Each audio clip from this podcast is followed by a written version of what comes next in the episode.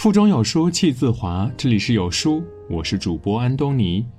今天我要和您分享的文章是：人生下半场，钱比爱重要。一起来听。年轻时觉得谈钱很俗，生活是诗和远方，有情能饮水饱，情和爱才是生命的主题。随着年龄渐长，父母慢慢变老，生活的苦与乐都要自己背。才知道我们的生活和钱息息相关，没钱的苦才是人生真正的苦。这世上富豪并不多，美丽又多金的女主也无几，没钱人的生活都是一部血泪史。那个出走半生、鲜衣怒马的少年，多年后不过是个赚钱养家的凡夫俗子；那个长发飘飘、娇艳欲滴的少女，多年后不过是个……家庭、职场两兼顾的平凡女子。人生下半场，你既要撑起自己头上的一片天空，还得做孩子的保护伞、父母的避风港。钱，永远是生活的主题，不被生活左右，才能轻松谈情说爱。作家莫言在文中写道：“虽说钱是万恶之源，但不得不承认，有了钱。”才能保障我们所爱之人的生活。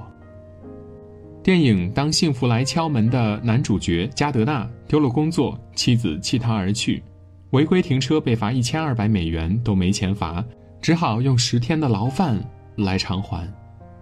从牢里出来，他没钱交房租，带着六岁的孩子睡在地铁站的卫生间，进过收容所，跟流浪汉抢占地盘，甚至以卖血维持温饱。在那卑微的境遇受过了多少冷眼？加德纳遭受生活的一次次暴击，后来从最底层的营销员做起，努力拼搏，慢慢的手中有了钱，父子俩才过上了安稳的生活。倘若你手中没有钱，连生存都成问题，你只能受命运的牵制。你没有尊严和底气，你被生活裹挟着。你要为养家糊口委曲求全，会为上涨的物价愁眉苦脸。会为一份工作是否稳定而惶恐不安，没钱的日子，永远没有安全感。就业你没有跳槽的资本，生活你没有选择的权利，曾经嗤之以鼻的东西，在你穷困潦倒时都是一种奢望。有钱人未必过得幸福快乐，但他们不需要为温饱问题担忧，不需仰人鼻息度日，他们可以过得随心所欲，买自己想买的东西。过自己想要的生活。有钱人烦恼悠闲时，可以背起旅行包说走就走，只要自己开心，不需要操心经济问题。倘若你没有钱，生活容不得你矫情，只能为眼前的生活疲于奔命，别的享受都是诗和远方。有钱更有自信，未必要富可敌国，未必要位高权重。只要衣食无忧，对生活就有更多的选择权，也更有尊严和底气。电影《缝纫机乐队》里有一句台词很戳中现实：金钱可以救命，但理想和爱情不能。曾在网上看到一对年轻的农民工夫妇，女的得了肠癌，需要三十几万的医疗费，他俩一年的总收入才六万多，除去生活开支，已经所剩无几了。男的借遍了所有亲戚朋友，也没有凑到多少，拼死拼活的揽工赚钱，倾其所有的为爱人治病。可他那点收入，相对于巨额的医疗费，只是杯水车薪。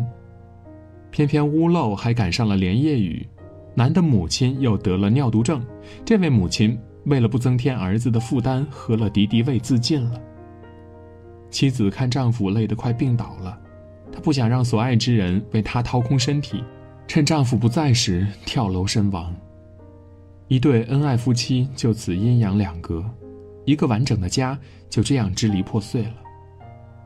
没钱，哪怕有药可治，在巨额的医疗费面前，你只有束手无策或万般无奈的看着亲人死去了。没钱治病的苦，比死亡本身更可怕、更悲痛。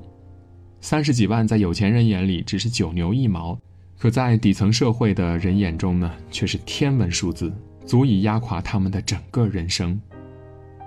著名相声演员郭德纲曾说：“登天难，求人更难；黄连苦，没钱更苦；有钱男子汉，没钱汉子难。”有人说，在世上呢，用钱能解决的事儿都不是事儿，可世上百分之九十五的悲哀都与钱有关。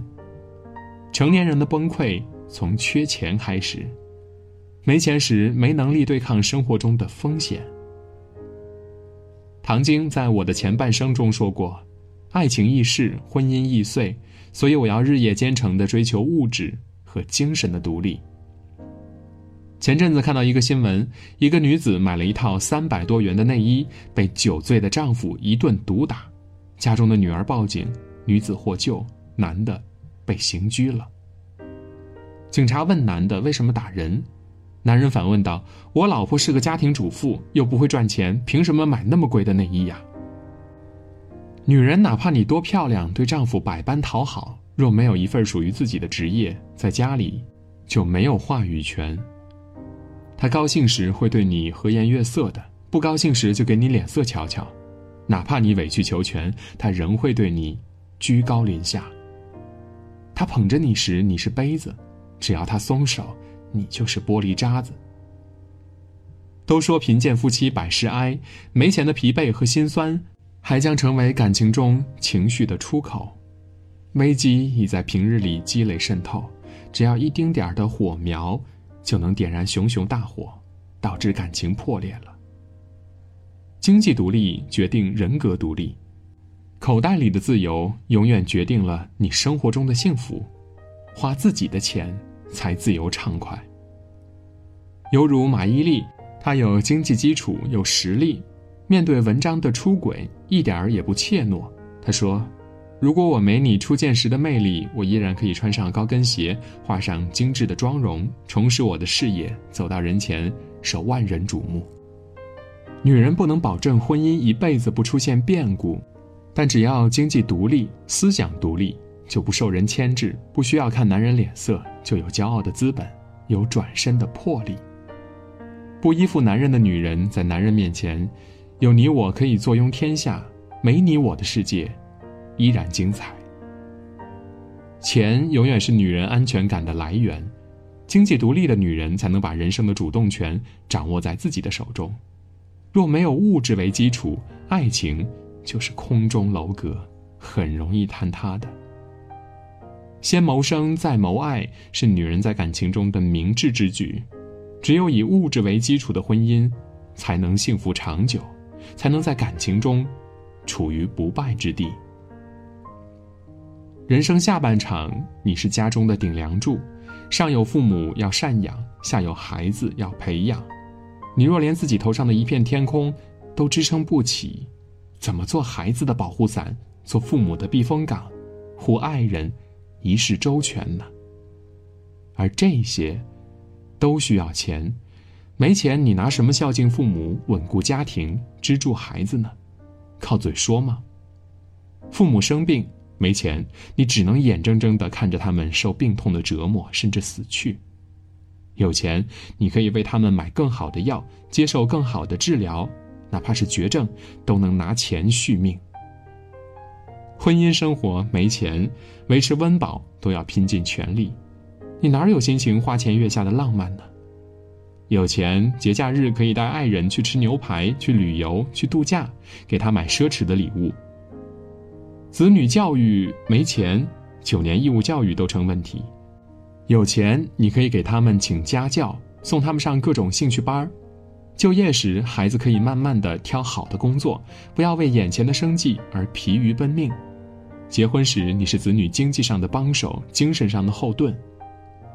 钱虽然不是万能的，但缺了它，在生活中你没有尊严和底气，再牢不可破的感情都会变得十分脆弱。再美好的梦想都会败给残酷的现实。钱是生活的必需品，爱是精神的奢侈品。钱可以解决温饱，可以救命，可以买快乐，可理想和爱情却不能。人生下半场，钱比爱重要。